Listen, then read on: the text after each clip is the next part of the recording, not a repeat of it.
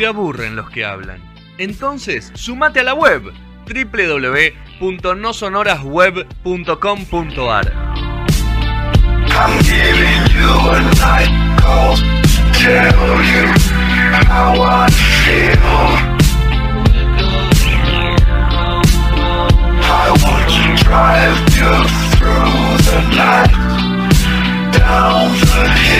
A. Oso, Petro, pisaste, pisaste suerte. Sí, ¿Pero qué, recién me di? ¿Qué cuenta, pero No esto- te cuentas, Petro, ¿qué pasó? Te ca- No, increíble. no, me Petro. estoy poniendo cómodo y la verdad que me estoy dando cuenta ahora por el olor. Ah. ¿Tenés perro? Segundo, ¿Petro? ¿Qué? si tenés perro. No, no, no tengo perro. Perdón. Gato, sí. No, porque Segundo pisó, bloque. ¿viste que dijo que pisó? Eh, bueno, pero es Petrone, le puede pasar cualquier cosa. Segundo bloque de No Sonoras, en el aire de Radio a la Calle, hasta las 21 horas estaremos acá. Y se sumó mi amigo personal, el tipo que ha- hace que todo esto tenga sentido, el señor Rodrigo Molina. Así que. ¿Cómo estás, así que vamos. Bien, vos, Rodri. Todo en orden. Bueno, me alegro. Vamos a. ¿No lo ves? Vamos a charlar con el pibe serio este que tengo acá. la- yo lo tengo a mi derecha, no sé por dónde te aparece. De rulito y anteojo. ¿Lo viste? Abajo, mira, yo, lo- yo miro para abajo y ahí está él. Ah. Ahí está el señor. Yo también te miro para abajo, Rodri. Ah, pero pará, voy a, voy a seguir como está en YouTube, tengo que mirar para allá. Ok. Así hago que lo miro cuando hablo. Muy bien, muy bien. Eso es que- ¿te acordás de Alfonsín cuando miraba a Zamora, viste? ¿Qué Eh, Ah, la sé. sí, 2001. ¿Eh? ¿No? sí. Bueno, pues, Podría Ah, ser. cosas históricas, ¿por qué no? Zamora. historia. Déjalo a Zamora tranquilo. ¿Qué es? Bueno, No me vamos a ver. Algo. ¿Qué te, qué te pregunté? ¿Qué A te mí me pregunté? preguntaste si y que rompí. Es ¿Si así, rompiste la cuarentena? ahora me di cuenta. No, no, no, vos no. Vos no, porque vos no sos un tipo soltero, boludo. Por eso te no te pregunto esa cosa. Totalmente. No, no, a la gente, a la gente, a la gente que sentó cabeza no le pregunto eso. Me parece muy bien y así es. Soy un tipo muy ubicado, respuesta yo, no, Sergio. que- O sea, pues, Vos decís que la gente se escapa, vos decís que la gente se escapa para hacer cosas. No se escapa. Y, algunos se escapan y otros invitan a sus hogares a, a cierta gente. Está Ah, bien, está bien. no Yo pensé que igual. Sí, yo- Yo haría lo mismo en el lugar de yo haría ellos. lo haría mismo. Olvídate, Olvídate. Yo fui muy inocente yo. Yo fui muy inocente. Yo pensé que hablabas en general de haber hecho algo. No, Pero qué Eh, otra no, cosa, pero, pero qué otra cosa para romper? acusador. Escuchame, Sergio, si Claro, vos- y está lleno si de vos me buenos decís- endosados. O- Ojo. pero si vos me decís, salí a laburar, ¿qué te iba a decir? ¿Rompiste la cuarentena? No, te voy a felicitar, porque le estás poniendo el cuerpo, amigo. Esto es así. No, no, pero está Por eso te digo, que hacen asado. Pero, ah, bueno, bueno Ah, pero eso también es- entra, entra dentro de esas cosas. Eso es un boludo un poquito más importante. Un boludo, Claro. pero bueno, son, son formas. Pero bueno, vamos a lo que nos compete. Vamos a hablar un poquito de la música, de la actualidad, que hay novedades, que hay varios protocolos dando vuelta, que hay varias ideas. Novedades.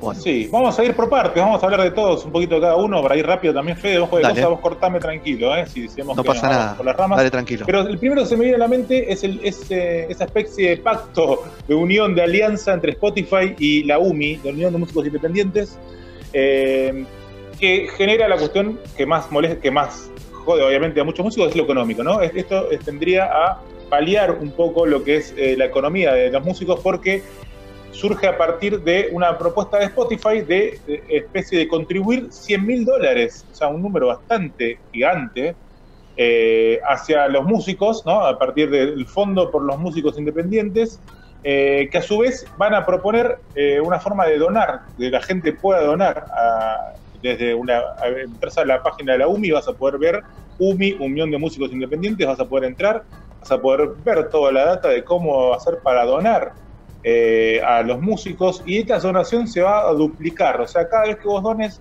si vos donás un dólar, se van a hacer dos, en realidad. Eso va a ser la contribución a partir de, la gente de Spotify, esto vendría a ser una especie de ayuda, obviamente, eh, a los músicos independientes.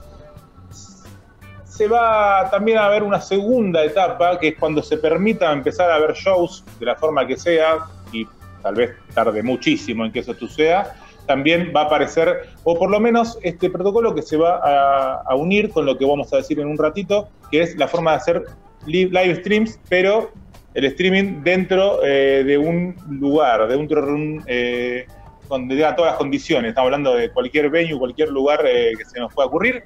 Obviamente los que cumplan los protocolos, un teatro, una sala de conciertos. Bueno, eh, a partir de allí también vendrá esta ayuda que eh, es para músicos que lo que no está claro, por supuesto, es eh, cómo se, todavía cómo se va a, a- quién va a ser el beneficiario de esto, ¿no?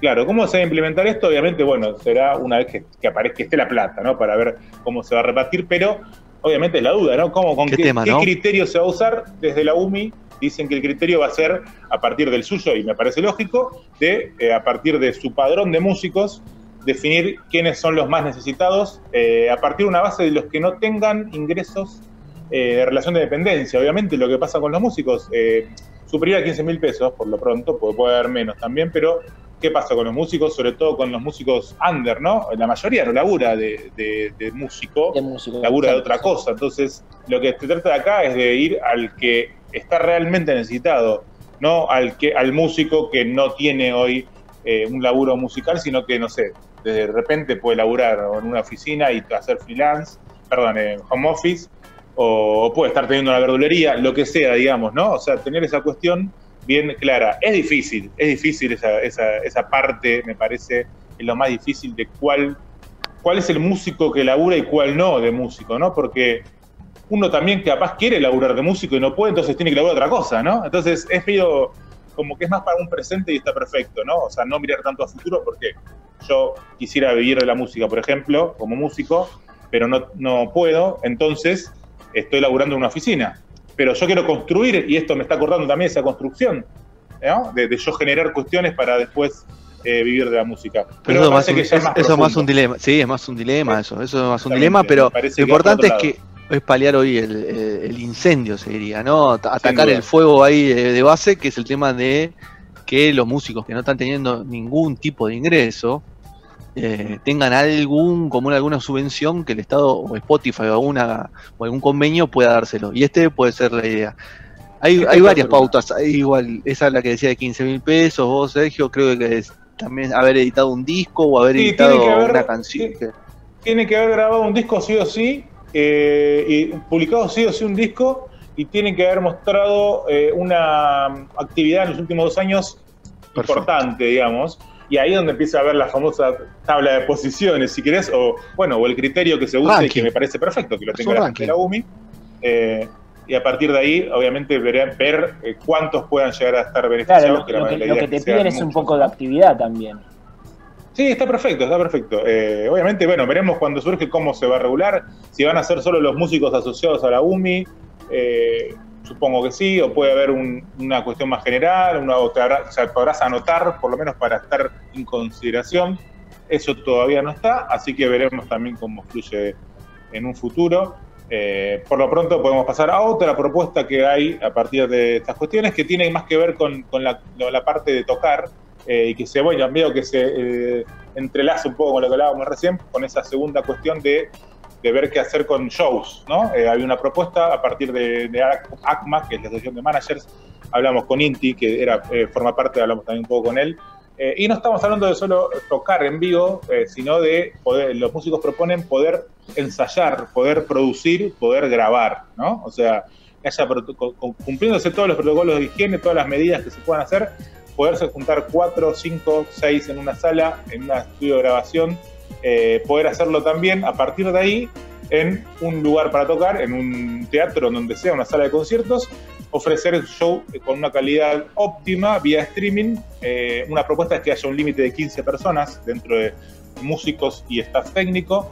Eh, eso también viene también, es medio conflictivo, si se quiere decirlo de alguna forma, porque esto lleva a ver quién puede bancar hacer eso, ¿no? Porque está la cuestión de un show, hay que pagar toda un- una movida de infraestructura donde no sabes todavía cómo puede ser esa repercusión económica después. Uno puede ofrecer un live streaming y, y después cobrarlo, pero bueno, no es lo mismo que lo ofrezca una banda under digo, o que le ofrezca, por un ejemplo, no te va a gustar, ¿no? Por tirar un ejemplo, pues, miles. Entonces también a partir de ahí viene esa duda, ¿no? De cómo se podría generar, a quién le podría beneficiar. eh, por lo pronto le tiene que beneficiar a, la- a la industria, que es así donde apuntan, y que viene de voces de managers de bandas grandes y, también eh, músicos eh, como Juancho Valerón, Sergio Rothman, salieron varios también reconocidos, que me parece que está perfecto porque son los que tienen la voz, ¿no? También y los que hacen que se, que se escuche, ¿no? Si- Y le dan entidad, le dan, le dan peso, le dan peso, peso a la propuesta. Exactamente. Totalmente. Eh, pero bueno, es también se propuso, se hubo reuniones con, con el gobierno de parte de los managers, está encaminado. Creo que puede llegar a buen puerto por lo pronto la cuestión de ensayar o de, o de, o de grabar. Me parece que, que no creo que sea tan difícil generar ese protocolo para poder hacerlo. Obviamente, de nuevo, implican los costos que uno tenga para hacer eso, quién lo puede llegar a hacer o no. Por lo pronto, hablábamos antes en primer bloque, me parece una buena medida si se llegan a dar estos lives eh, sin público.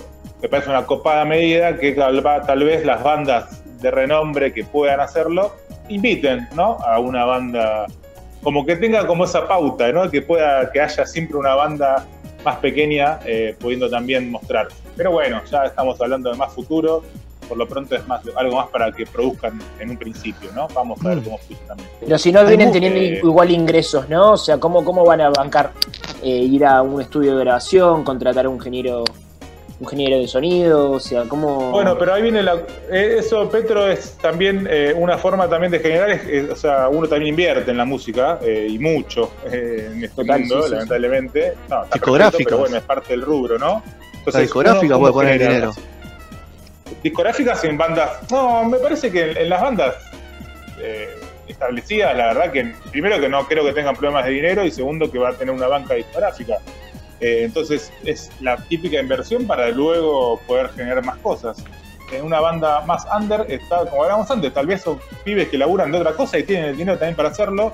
Eh, siempre el problema va a ser el que está en el medio, ¿no? El que queda queriendo laburar y no tiene, pero también tiene que generar, por lo menos grabar un tema para que ese tema esté en las plataformas, para que lo puedan pasar en un medio y para que después cobren dinero de, de Sadaic. El problema con Sadaic es que vos, si vos están pasándote un tema ahora, por ejemplo, 21 de mayo, lo vas a cobrar en diciembre recién, amigos, ¿no? Así que eh, eso también es una problemática y se desprende hacia la siguiente pauta que teníamos para hablar, que es justamente... Mira, justo la tenemos, Sergio, la tenemos a Feli ya ahí conectada, así que de esa, de esa pauta que, que vos propusiste, que vos comentaste recién, que se la podemos repetir, primero la saludamos y después le podemos, le podemos pedir una opinión tranquilamente, a ver qué, qué, opina supuesto, ella de eso.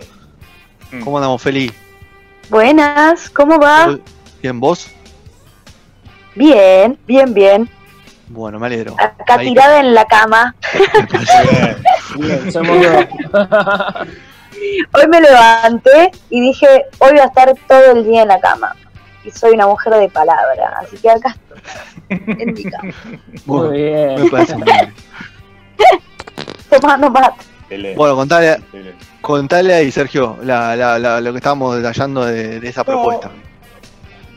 Sí, hablábamos de, de la propuesta que, eh, que tiene el- el- el- a partir de músicos y managers con respecto a poder de a poco empezar a, eh, a juntarse a ensayar, a producir, a generar eh, música eh, y en un futuro Sí. queremos cercano por lo menos hacer un live lives eh, en lugares con técnica, ¿no? No- y no tal vez el Sí. típico en una casa con, con la guitarra y, y no tanta eh, tanta logística, ¿no? A partir de ahí Sí. hablábamos también de que se desprende la cuestión Sadaic, ¿no? Que también hubo novedades respecto a Sadaic esta semana. No sé si estás al tanto de la cuestión. Estoy muy poquito al tanto de lo de Sadaic, o sea, vi mucha, vi más que nada historias quejándose al respecto, claro. Eh, así que no tengo como la información completa, ¿viste? Tengo imágenes de quejas nada más. Eh, igual, por el historial de Sadaic, no me extrañaría que sea una medida de mierda que no beneficie a los músicos. Eh, qué raro que Sadaic, ¿no? Como, ¿Cómo estaría Eh, de bueno que, que se modernice un poco, eh, que empiece a ser un poco más fiel a, a la ideología de quienes lo componen, ¿no? Em, y con respecto a poder empezar a, a- a juntarse, a, a grabar, a ensayar, realmente espero que sea pronto. También lo, lo mismo para esos streaming así con toda, con toda la técnica, porque esto está significando estar sin trabajo para mucha gente, ¿viste? Pienso, no sé, yo por lo menos puedo hacer un vivo con la guitarrita de mi casa pero mi iluminador, mi sonidista, incluso mi banda, ¿viste? Está sin laburo. Mm. Y, y así, streaming de esa forma permitiría que todos sigamos trabajando y también brindarle algo más interesante a la gente, ¿viste? Como que ya cuánto más puede tirar yo con la guitarra en mi casa. Claro. Eh, no mucho más. Que, que también eso genera, venderle algo más interesante, también genera que pueda, pueda eh, tener todavía más ganas de, de pagar una entrada que uno pueda cobrar para hacer este tipo de show, ¿no? Eh, Totalmente, eso va a ayudar. Mm. Sí, y también otro disfrute, ¿viste? Yo también soy una consumidora de, de- de shows Claro. eh, y extraño mucho ver una banda, ver una escenografía, ver un juego de luces. Eh, toda la puesta escénica de un show es por lo menos el 40% del show, ¿viste? No es lo mismo. Así que sería genial que eso pueda volver a suceder y también poder juntarse a, a ensayar, a producir para seguir sacando material, ¿viste? Si no vamos a estar un año entero escuchando lo Claro. que salió hasta el momento o, o- o escuchando, no sé, cosas como hechas de, de simplemente de una forma, ¿viste? Producidas desde la compu o producidas a la distancia, como escuchar un disco en vivo nuevo, nada, ahora no se puede, creo que estaría bueno que, que se empiece a poder también también por, por la salud mental, ¿viste? De la gente que, que trabaja en esto. Esto no solo es nuestro sustento económico, es, es nuestro sustento emocional y, y juntarnos a, a hacer cosas forma parte de nuestra salud mental, ¿viste? Así que espero que sí, que, que pronto, porque aparte, a ver, un ensayo no, no son más de siete personas, diez personas.